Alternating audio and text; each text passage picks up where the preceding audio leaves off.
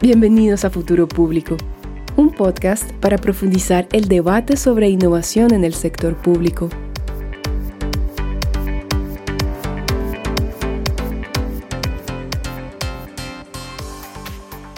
El rápido desarrollo tecnológico actual ofrece grandes oportunidades para transformar la manera en que el sector público interactúa con los ciudadanos y hace delivery de servicios públicos. Una manera de poder aprovechar estas oportunidades tecnológicas para repensar los procesos y la capacidad de innovar desde el sector público es a través de la colaboración y alianzas con startups GovTech. Bienvenidos a un nuevo episodio de Futuro Público y al quinto episodio de la serie GovTech Latinoamérica. Yo soy Alberto Burst. Y yo soy José Díaz. ¿Qué tal? Como parte de la serie, hoy vamos a presentar el tercer caso de startup y tenemos específicamente a Glass operando en Estados Unidos, en específico en Silicon Valley, y a Paola Santana, su CEO y co-founder para contarnos su journey y experiencias en el sector de las microcompras públicas. No se olviden que nos pueden contactar y nos encuentran en nuestra web futuropublico.org o también vía LinkedIn como Futuro Público y todos nuestros episodios también están colgados en Spotify y YouTube, así como en demás plataformas digitales. Bueno, sin más preámbulo, le damos la bienvenida a Paola Santana. ¿Qué tal, Paola? Gracias por estar con nosotros en Futuro Público. Muchas gracias a ustedes por tenerme. Bueno, Paola, para empezar, si nos puedes eh, comentar tu rol específico en Glass y eh, a qué se dedican. Mira, yo soy la fundadora y directora ejecutiva de Glass. Glass es un ecosistema de software para gobierno y nos estamos basados en Silicon Valley, nos estamos posicionando como un e-commerce pionero en compras y contrataciones públicas para Estados Unidos y América Latina. Genial, Paola. ¿Nos podrías contar quizás un poco más en detalle cuál es el sector y el problema público que ustedes eh, como Glass han identificado y, cuál es la solución que han, propuesto para, resolverlo? Claro, mira, los gobiernos son los mayores tomadores de decisiones del mundo y en vías de consecuencia son los mayores compradores del mundo. Lo interesante es que a nivel, por lo menos en Estados Unidos, eh, y en América Latina también a nivel federal, nacional, estatal, local y ultralocal, los sistemas eh, y las plataformas de compras públicas que los gobiernos utilizan son muy manuales, fragmentadas, no se conectan una con la otra y necesitan mucho entrenamiento para que las personas encargadas de ejecutar las compras públicas puedan utilizarlas de manera optimizada y que les ayuden a hacer lo que tienen que hacer.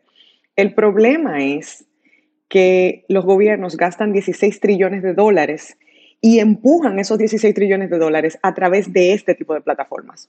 Y obviamente no podemos maximizar cómo hacemos esas compras públicas a través de sistemas de los 80. Cuando vas a cualquier ciudad de los Estados Unidos, eh, la mayoría utiliza Oracle, que es un super sistema de software para, el sector enterprise, pero eso es parte del problema también, que el gobierno, los gobiernos hoy consumen tecnología y software que fue creado para el sector privado, reempaquetado para el sector público. Entonces, todos los gobiernos tienen un poquito de esto, un poquito de lo otro, un poquito de algo hecho in-house y un poquito de algo que es un consultor externo. Y cuando tú pones todo eso junto, cada, a veces hasta cada departamento tiene un sistema y un proceso diferente. Y obviamente ese es el primer punto de fricción para escalar algo que funcione.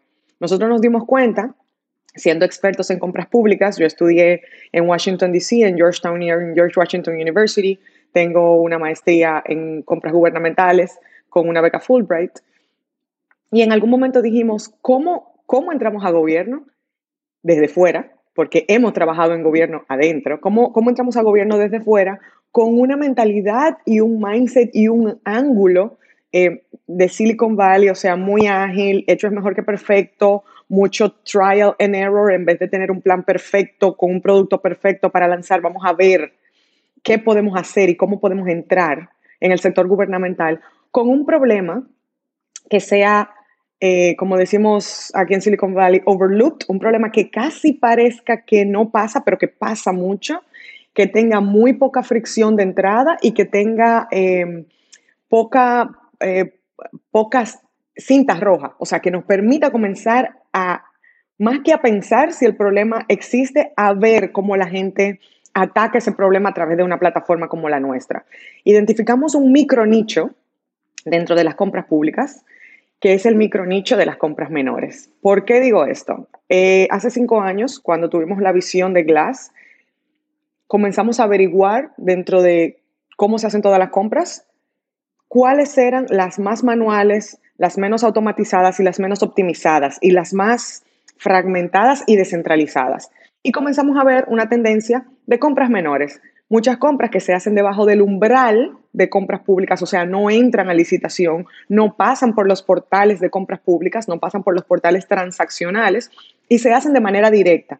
O sea, cada persona en el gobierno que tiene capacidad de compra puede hacer una compra directa de un vendedor directo, sin licitación, sin comparación de precios en muchas ocasiones. Nos comenzamos a dar cuenta que esas compras se hacían con caja chica o con tarjetas de crédito o con, lo que llamamos en Estados Unidos compras informales, que es pedimos tres cotizaciones y, y solo pedirlas es suficiente. Solo ese es el requisito, porque muchas veces los vendedores no responden. Entonces pedimos cotizaciones y recibimos algunas. Todos esos fragmentos de compras públicas se hacen debajo del umbral de contrataciones. Comenzamos a ver tres métricas importantes. Uno, incremento en el número de compras menores que se hacían. Número dos, incremento en el número de tarjetavientes gubernamentales, gente que tiene una tarjeta de crédito gubernamental. Y número tres, incremento en el límite de qué es una compra menor. En Estados Unidos, una compra menor en los últimos cinco años ha subido de 3 mil dólares por compra a 10 mil dólares. Entonces, cuando comenzamos a preguntar quién tiene data sobre compras menores, Banco Mundial, OSD, BID, nadie tenía esa data. Y dijimos, bingo, aquí hay un problema con tendencias de curva ascendente que nadie tiene insights. Y ahí dijimos, perfecto, vamos a comenzar analizando compras menores, agregando compras menores, simplificándolas para que los compradores gubernamentales vengan a un solo sitio y todos los vendedores que puedan capturar esas órdenes, esas compras menores, puedan estar también en un solo sitio. Y de ahí surge el primer market, marketplace exclusivo para entidades gubernamentales, que es Glass Commerce. Genial, Paola. Gracias por esta, por esta explicación y este súper aterrizaje. De hecho, ya hemos entrado eh, con esto, aparte de eh, la cajita de estrategia, y mencionaste que, em, que en particular estos sistemas de compra pues están muy fragmentados, pero han sido una readaptación de, eh, sistemas privados. ¿Cómo tu estrategia específicamente responde a em, capaz este sobreuso de sistemas privados y también cómo, cómo tu estrategia responde a, em, digamos, estas, estas, eh, estas grandes firmas eh, que pueden ser Big Tech o no, em, digamos, en el mercado en el que tú estás operando. Claro, nuestro pensamiento es que en Silicon Valley entendemos mucho todo el sistema de software B2B, y todo el sistema de software para enterprise. Y es un súper gran mercado. Y lo que le estamos diciendo a Silicon Valley en nuestro caso es, gobierno es más grande que enterprise. Y todos estos sistemas que necesitan los gobiernos, o sea, los gobiernos utilizan em, para, para contrataciones, utilizan Oracle, utilizan Coupa, utilizan SAP, para analíticas utilizan otro pedacito de software, eh, para compras menores están utilizando Google, Yelp, Amazon y muchos marketplaces comerciales que están ahí afuera. Eh, para eh, tarjetas de emisión de tarjetas de crédito se están utilizando las tarjetas de créditos corporativas de Bank of America, JP Morgan Chase. Entonces es como que tenemos un ecosistema de fintech, por decirlo así, de muy transaccional, de cómo se hace la transacción, cómo encontramos a los vendedores, cómo los manejamos, todos esos databases, cómo los organizamos, cómo, se analiza, cómo analizamos esa data y cómo hacemos reconciliación de todas esas transacciones. Yo te estoy hablando de 4 trillones de dólares globales moviéndose a este nivel. Las compras menores generan el 80% del papeleo de los gobiernos. Entonces, es un problema 2080 20% genera el 80% del papeleo, pero 20% por ser el mayor comprador del mundo, los mayores compradores del mundo, 20% de tus compras son 4 trillones de dólares. O sea, es un mercado en sí solo que muchas grandes eh, eh, industrias quisieran tener, solo con su parte menor. Entonces nosotros dijimos, ¿cómo comenzamos a capturar eso y cuál es el posicionamiento con respecto de otras eh, entidades que ya venden partes de este tipo de software? Y el posicionamiento fue ese, crear una compañía que se, que se especialice en comerse lo que llamamos en Silicon Valley, esa categoría, ese category defining ecosystem. Así como uno piensa eh, inicialmente, eh, taxi, Uber, pum, category defining. Smartphone, iPhone, category defining. No quiere decir necesariamente que fueron los primeros, pero fueron los primeros que definieron una categoría para todo el porvenir. Por los próximos 10 y 13 años, muchos de los apps que se parecen a estos apps que te acabo de mencionar eh, y a estas devices que te acabo de mencionar se van a tratar de parecer a ese, porque ellos crearon una experiencia digital, eh, física y digital, que resolviera un gran problema de punta a punta. Y nosotros queremos ser ese ecosistema que no le sirva al sector privado y al sector público, sino que solamente se enfoque en experiencias diseñadas para la eficiencia del sector público con el nivel de apego a la ley y regulatorio del sector público. Entonces, es ese balance de productos que nosotros estamos creando, conveniencia y apego a la ley, en herramientas ultrapoderosas, impulsadas por tecnología, exclusivamente para el sector público. Y eso es una propuesta de valor que hasta el momento nadie había podido impulsar y nadie las había podido hacer, yo diría, de manera transaccional. Transaccional quiere decir encontrar una serie de productos donde el gobierno, solo utilizando los productos, nosotros podemos generar valor y generar dinero, sin que el gobierno tenga que pagar por adelantado por el uso de estos productos. Todo ese sistema de modelo de negocio el sistema del diseño de usuario y de cómo empujamos las plataformas a los gobiernos con el nivel de compliance que ellos tienen, es, eh, nos hace a nosotros una plataforma pionera en nuestra estrategia de go-to-market y de posicionamiento de lo que estamos haciendo. Gracias por, por esos, esos insights. Ahora, claro, ustedes tratan de solucionar el tema que, es, que está detrás de todo esto del procurement público, pero a la vez lo que nos interesaría saber es cómo les va a ustedes a la hora que ustedes contratan, ¿no? Con el sector público, ¿no? Son como... Claro. no sé si nos podrías eh, indicar, o sea, en, tu experiencia o en la experiencia de Glass, cuáles han sido, por decir, los principales obstáculos que han tenido como startup, como GovTech, para contratar con, con el sector público propiamente, ¿no? Mira, el principal problema no es de contratación pública, sino de cultura de cambio. Nosotros eh, eh, subrayamos mucho el tema de, de, la cultura de cambio, porque nosotros no creemos que tenemos que empoderar a los gobiernos. Los gobiernos ya tienen todo el poder delegado y tienen todo el presupuesto.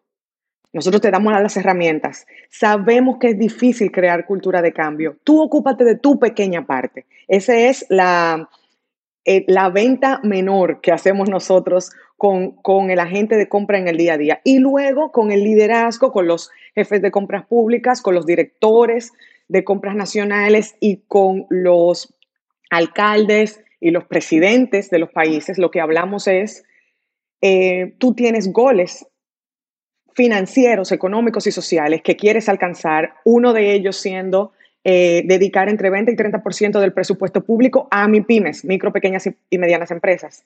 ¿Cómo las encuentras? Uno. ¿Cómo las encuentras si no están digitalizadas? ¿Cómo compras, cómo les haces compras si no, ellas no tienen infraestructura para recibir una orden y para despacharte esa orden de la manera en que tu gobierno quieres hacer esa transacción? Número dos. Y número tres, ¿cómo estás en esa métrica? Porque hasta cómo estás en, esa métrica es algo que los países hacen, esa, esa medición la hacen una vez al año. Y una vez al año, haciendo esa métrica en diciembre, no tienes tiempo de decir, wow, tengo que reajustar en los últimos tres meses para cumplir esta métrica que dije en enero que era lo que quería hacer, que eh, puse presupuesto para hacer eso y que en diciembre me enteré que estoy atrás con ese goal. Entonces nosotros estamos trabajando esos dos niveles, nivel top-down y nivel de abajo hacia arriba. Y estamos, parte de los hacks de cómo hemos hecho esta venta, es posicionar nuestros marketplaces, no solamente como unos marketplaces abiertos donde cada entidad gubernamental puede venir y hacer una compra menor, sino vender un software as a service, que no solamente es un marketplace, sino que también posee mucha analítica para darte en tiempo real eh, información sobre cómo estás gastando tu dinero en compras menores. Recuérdate que esa es una de las data que nadie tiene y que nadie no solamente que la tiene de una manera a la mano, sino que no entendemos el insight de esa analítica. Sí, hicimos 30 compras de mi pyme, pero ¿qué significa eso? Que recirculaste este dinero de manera local, que como le compraste a esa mi pyme, ahora no hay que darle subsidio, porque el subsidio era hacerle una compra para que pudiera mantenerse en business, que esa mi pyme sigue en operación, que genera 30 empleos, que entonces tú no tienes que pagar eh, seguro de desempleo. Entonces, todo eso tipo de analítica se la podemos devolver al gobierno en tiempo real para que no tenga que hacer no tenga que hacer ese cálculo ni manual, ni tenga que hacer la reconciliación de todas estas pequeñas compras que ha hecho que generan el 80% del papeleo. Y el posicionamiento inicial fue vender esta plataforma de compras menores como una compra menor. Ese fue el último hack. eso estaba enfrente de nosotros y nosotros no nos habíamos dado cuenta. Es súper importante que yo diga esto. Yo creo que es una de las preguntas más poderosas que, que alguien me ha hecho. Porque nosotros nos sorprendimos cuando dijimos, ¿cómo vendemos la plataforma? Si la vendemos en un estilo marketplace, el gobierno, los marketplaces tienen problemas inherentes a los marketplaces, independiente de los gobiernos, que es que tienen la temporalidad, temporada alta, temporada baja. ¿Cómo puedo crear una compañía que constantemente cree valor si hay veces que el gobierno lo usa y hay veces que el gobierno no lo usa? Cogemos el marketplace y lo empaquetamos en un software. No, ven siempre a usarlo, porque siempre que lo uses te doy mejor data y te hago algunos procesos más eficientes. Número dos. Y cuando te lo empaqueto, digo, ¿y en cuánto te lo vendo? Te lo voy a vender a un precio que me tenga que meter a mí, a una contratación pública. Yo no quiero meterme en una contratación pública donde me vas a poner a un software nuevo a competir con softwares grandes que no hacen lo que yo sí hago, que no te lo hacen exclusivamente a ti, que te cobran millones de dólares por hacerte algo mal y que ellos sí tienen pasada experiencia gubernamental porque ya te, tienen 10 años vendiendo este software malo. Entonces, cuando pones todo eso en la balanza, yo nunca voy a ganar. Entonces digo, ¿qué hago? Propongo el software como una compra menor que puede ser tomada la decisión y pagado con una tarjeta de crédito. Y luego entramos en el sistema de compras públicas. Y ese ha sido el tip de nosotros para poder entrar en algunas entidades gubernamentales. Depende de entidad en entidad. Eso es parte del trabajo que, hacemos con, con las MIPIMES y con los startups. Nosotros le preguntamos, ¿dónde quieres entrar? Y te va a decir, quiero trabajar con los departamentos de policía, quiero trabajar con los departamentos de em, obras públicas y averiguamos cuáles son los límites de esos departamentos, cómo hacen compras públicas y luego posicionamos esos productos o servicios para que esos departamentos los encuentren en la manera en que esos departamentos compran. Pero no esperamos que la startup tenga esa inteligencia de venta gubernamental porque ya la tenemos nosotros. Y ese es, eh, eso es parte de lo que hace la plataforma y eso ha sido un tip para nosotros también.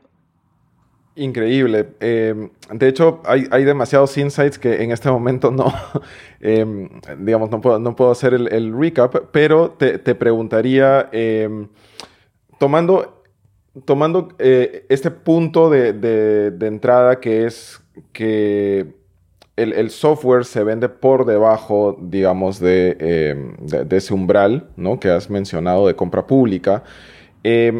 ¿Cómo son ahora las rutas de financiamiento o cómo, sí, básicamente la ruta de financiamiento de Glass, eh, además de eh, eh, vender, digamos, no, sé si utilizar la palabra masivamente, pero, digamos, vender este software y la provisión de este servicio en gobiernos locales y en instituciones públicas locales?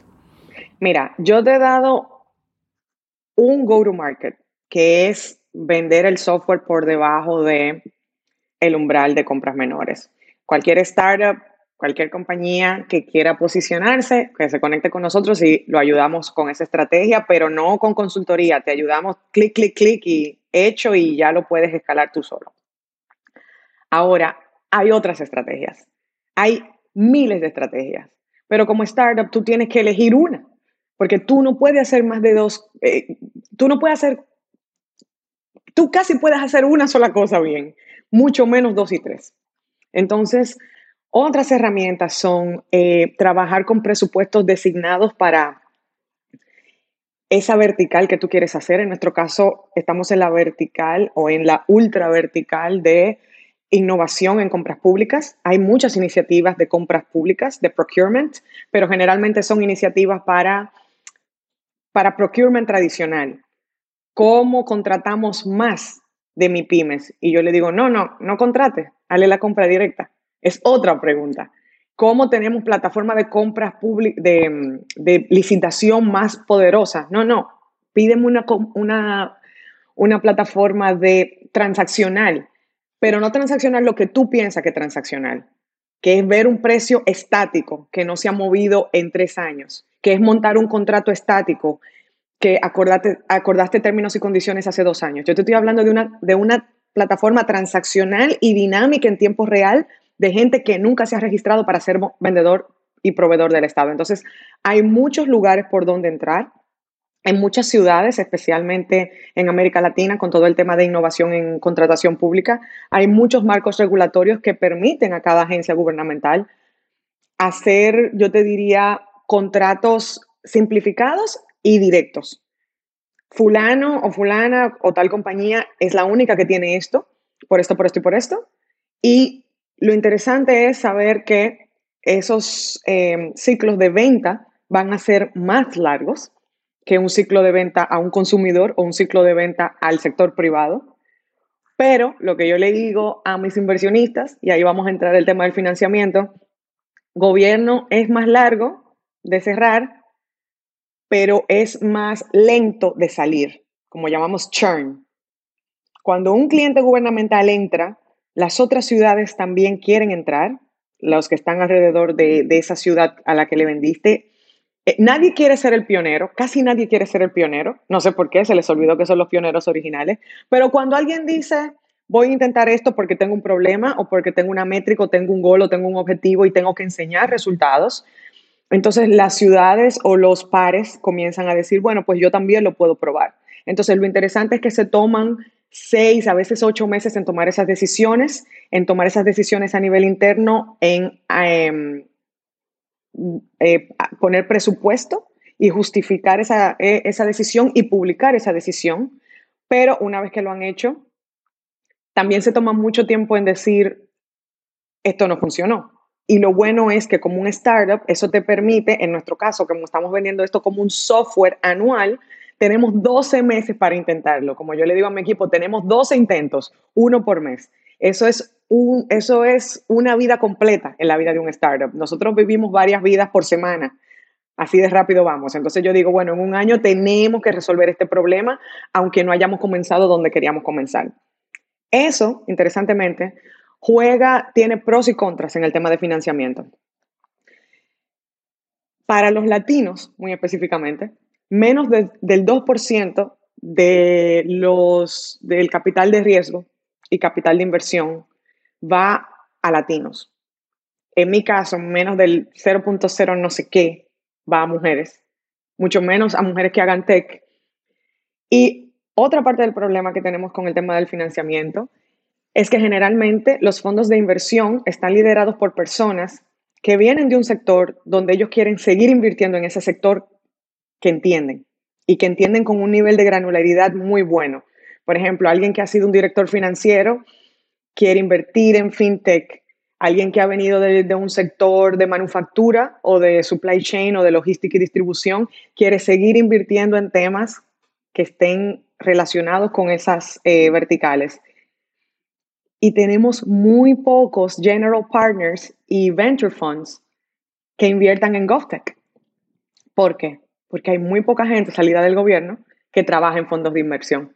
Entonces, para el momento en que le explicas un problema, no solo de gobierno, pero de compras públicas, que es súper, súper técnico y que es un problema operativo, es como quién construye calles y carreteras, eso no es sexy. Sexy es, vamos a hablar del metaverso, pero la calle y carretera donde se mueve eh, la computadora para que tengamos metaverso, no, eso no quiero saber. Entonces, como que no, no, vamos a hablar de, de operatividad de nuestros sistemas y eso es mucho más difícil, pero no es imposible. Financiamiento, así como los go-to-markets, no solamente viene de inversión privada. Eh, la primera fuente de capital es bootstrapping. Yo no te estoy diciendo bootstrapping, utiliza tu dinero para comenzar este tipo de, iniciativas. Yo te estoy diciendo, crea algo de valor muy rápidamente, que eso pueda generar valor para tu poder seguir em, eh, eh, creando el software o creando la solución que quieres de manera eh, para el sector público. Nosotros hicimos eso.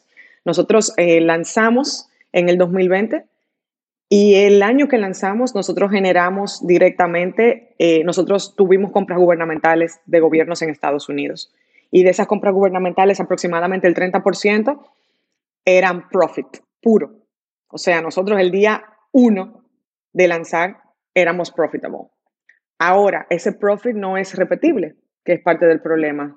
No, no siempre vas a tener un buen mes. Entonces ahí entran las fuentes de financiamiento como el capital privado, que es más difícil de tener todavía hoy porque la industria del GovTech es muy naciente, los inversionistas todavía no se sienten súper cómodos invirtiendo en un sector que es un late adopter, etcétera, etcétera. Y la última fuente de financiamiento son los grants. Hay muchos grants que están queriendo innovar, muchos fondos de ciudades, como el Fondo Córdoba, eh, que lo pueden chequear, que están invirtiendo en soluciones tech, y, mm, y también dinero de think tanks y, e iniciativas como OCP, CAF, BitLab, etc. Entonces, yo diría que están esas tres fuentes de financiamiento que, que sí permiten que salgan al mercado este tipo de iniciativas. Ahí has mencionado varias, no sé si llamarlas como limitaciones estructurales que, tiene el GovTech, que tienes tú como mujer, por ejemplo, también para atraer tipo capital, riesgo y ese tipo de cosas como has mencionado, ¿no? Ahí te quería preguntar, quizás un poco relacionado a lo que acabas de decir, ¿no? Eh, tomando todo esto en cuenta de lo que has, acabas de mencionar, ¿cómo, cómo escalas o, puedes construir un modelo de negocio GovTech que sea sostenible? Sí, mira, en, Silicon Valley decimos que un éxito de la noche a la mañana toma siete años. Entonces, eso está totalmente desconectado con la expectativa que tenemos hoy de que hoy tú lanzas, eh, tenemos el dicho done is better than perfect y también tenemos el dicho falla rápido, falla a menudo. Pero el tema de que tengamos sistemas y una mentalidad ágil, la mentalidad de sprint, de dos semanas hacer algo y, e inténtalo mucho hasta que lo logres. Nunca hemos dicho, inténtalo pronto porque lo vas a alcanzar pronto. Y no, no son contradictorias. Eh, también nosotros sabemos en Silicon Valley, la primera versión de tu idea es raramente la mejor versión de tu idea. Y como te va a tomar siete años tener un éxito de la noche a la mañana, es mejor empezar para que la mejor versión de tu idea sea la versión del año 7. Cuando tú pones todo ese know-how junto, te das cuenta que em, lograr tener un modelo donde todas las estrellas se alineen, o sea, que resuelva un problema del gobierno muy puntual, que conozcas de arriba abajo a tu usuario, que entiendas el dolor que el pain que ellos tienen, no el que tú piensas que ellos tienen, el que ellos tienen, que veas cómo utiliza y rompe la plataforma. ¿Qué, quiere, que yo te quiero decir con rompe la plataforma? Que nosotros lanzamos una plataforma para compras menores, que en principio son compras debajo de 10 mil o 25 mil dólares en Estados Unidos, y tuvimos entidades gubernamentales haciendo órdenes de compra por millones de dólares. Eso es romper la plataforma, que la usas para algo que no es. Que cuando tienes eso enfrente dices, no, yo no quiero que tú la uses para eso. Y viene alguien y de fuera y te dice, Paola, una transacción de un millón de dólares, ¿qué dices? O sea, eso, que, que, que tengas la capacidad de tener ese enfoque, pero al mismo tiempo que diga, wow, me está pasando por arriba, por enfrente un problemón que es diferente, no te voy a decir más grande, diferente del que yo quiero resolver, pero ese es el que el cliente quiere que yo le resuelva hoy. Cuando pones todo eso junto y lo haces escalable, repetible, monetizable y se lo puedes explicar a alguien que no sabe nada de eso, que es un inversionista, que se lo digieres de una manera tan simple que dice, ah, claro, un marketplace para pasar una tarjeta de manera compliant y para que un vendedor, sin ser un proveedor del Estado registrado, cree su primer tienda online gubernamental. que vaya de nunca haber vendido online nunca a nadie a que la primera compra que la primera compra que recibe es del mayor comprador de su ciudad. Eso es lo que tú estás haciendo. Yo lo entiendo. Pero eso me va a tomar a mí, a mí, a mi equipo y a mi equipazo, siete años lograr eso. ¿Cómo se hace?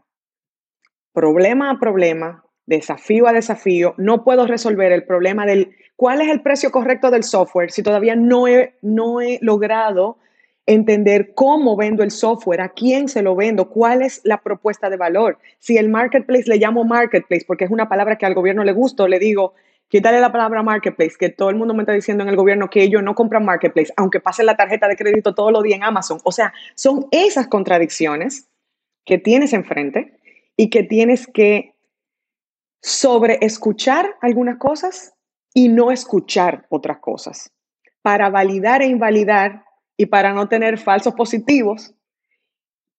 Y para el momento en que algo sucede y que te va bien, tú dices, ¿y cómo fue que me fue bien?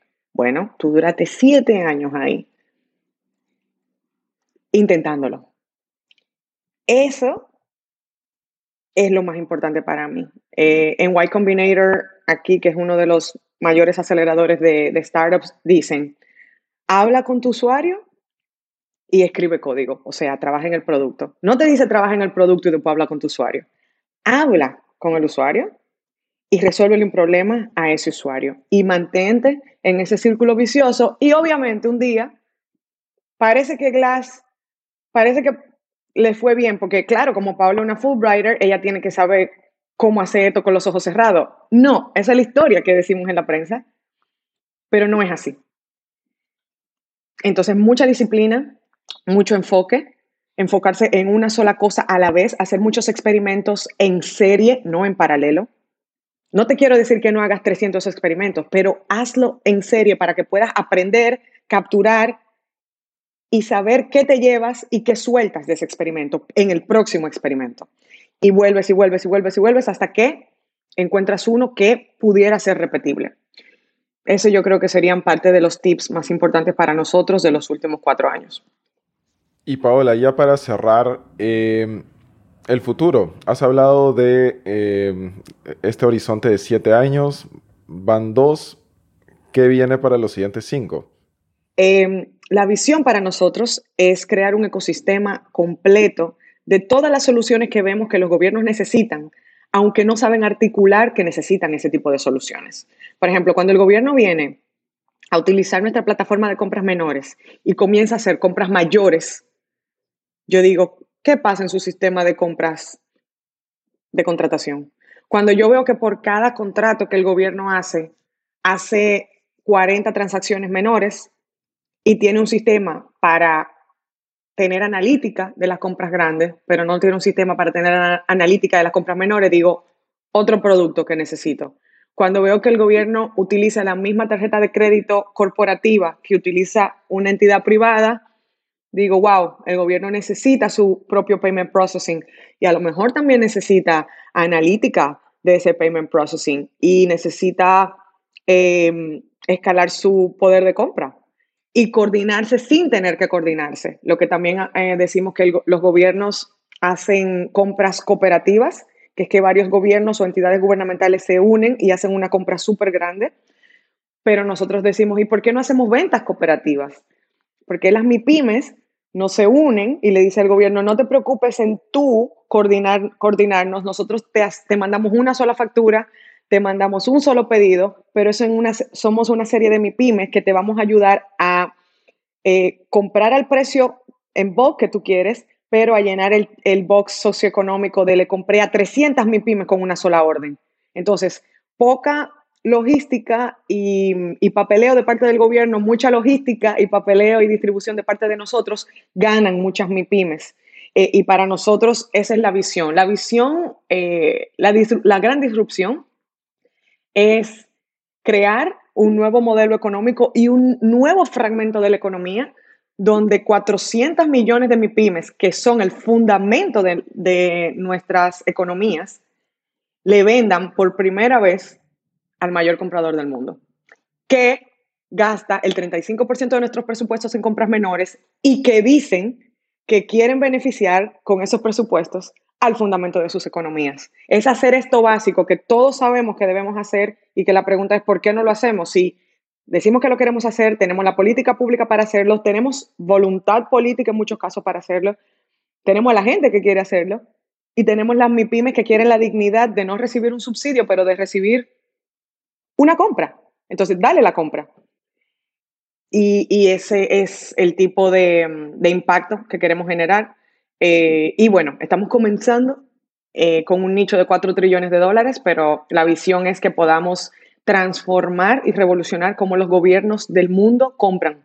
Genial, Paola. No sé si ya como tu, última, tus últimas palabras, si te gustaría dejar como una especie de llamado a la acción o tips o lo que, lo que para ti es fundamental que de repente otros emprendedores, emprendedoras, GovTech tomen en cuenta y quizás también dirigiéndote un poco sobre todo a la gente, no sé, en Latinoamérica, porque creo que tú tienes bastante experiencia desde Silicon Valley y creo que es a veces una realidad un poco distinta a lo que tenemos eh, más al sur de la, de la frontera, ¿no?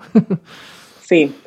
Mira, em, mi gran aprendizaje para crear cualquier cosa nueva es no te preocupes en luchar contra la realidad existente, en imponer tu visión, en, en tratar de convencer al que no está convencido, porque eso te quita mucho tiempo y te quita mucha energía y te quita la energía de hacer, no de hablar de lo que quieres hacer.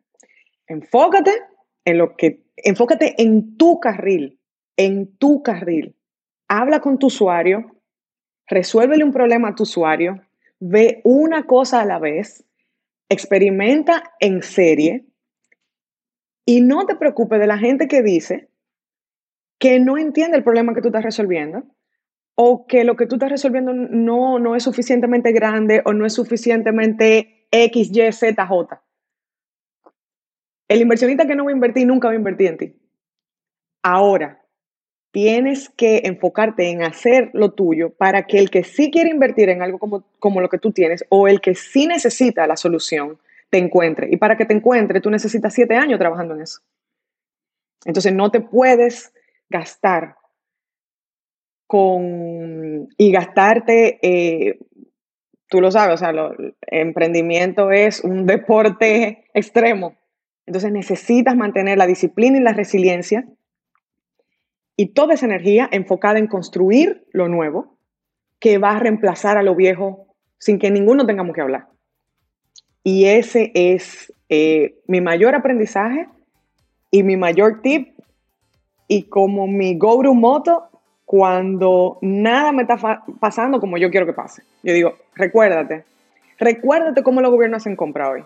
Métete en el website del gobierno que más gaste en un país X, en el país, en tu país. Mira cómo hacen compra. Parte del punto de que la mejor manera de hacer algo no es la manera en que la estamos haciendo hoy. Sigue enfocado en eso. Mejora eso. Y en siete años podemos volver a tener esta conversación. Y lo que estemos haciendo lo mismo en siete años, de manera inteligente, de manera disciplinada y consistente, vamos a tener un éxito de la noche a la mañana. Genial, Paola. Mil gracias.